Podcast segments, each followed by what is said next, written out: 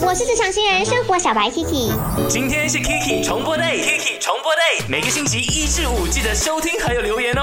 Let's play。我是职场新人生活小白 Kiki，外面怎么那么吵啊？你要去哪里？什么？Rachel 车坏了，我去帮他一下。他车坏了，不会 call 拖车了啊？你又不会修车？没有啦，你不会想那个女生在外面挤危险的吗？我去帮她一下就回来了，有什么问题？你不要走。他上次发烧，怀疑自己确诊，打电话给赞美库，到最后原来只是普通感冒。你还要每天送走给他吃，OK？这个我忍。直到上个星期，她跟她男朋友吵架闹分手，打电话给你哭到这么惨，OK？然后你陪她讲电话讲了三个小时，还要每天哄她睡觉，你把我当什么？我们只是普通朋友罢了，什么问题？普通朋友当然没有一个限度。如果我跟你讲，你不可以去找他，叫他自己去解决，你做到吗？这样我答应老人家，我就要做到吗？这样我去了这次先哦，我过再跟你讲，OK？我多一下就回来了，拜拜。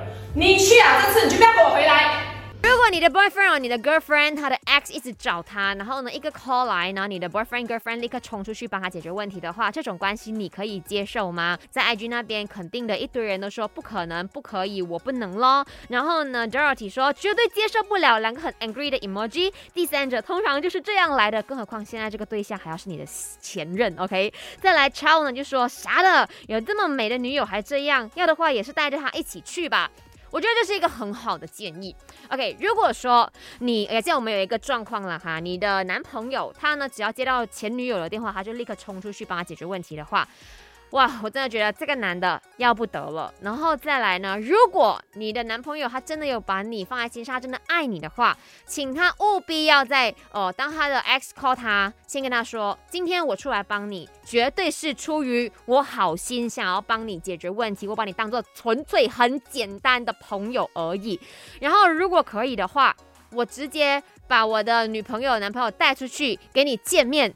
OK，当我爸要帮你解决问题的时候，我的另外一半也在我身边。第一，我会让我的另外一半感觉说我有被重视，然后我有安全感。原来我的就是另一半，他只是纯粹来帮忙而已的。OK，他对任何人也是这样子，纯粹帮忙而已的，他依然是爱我的。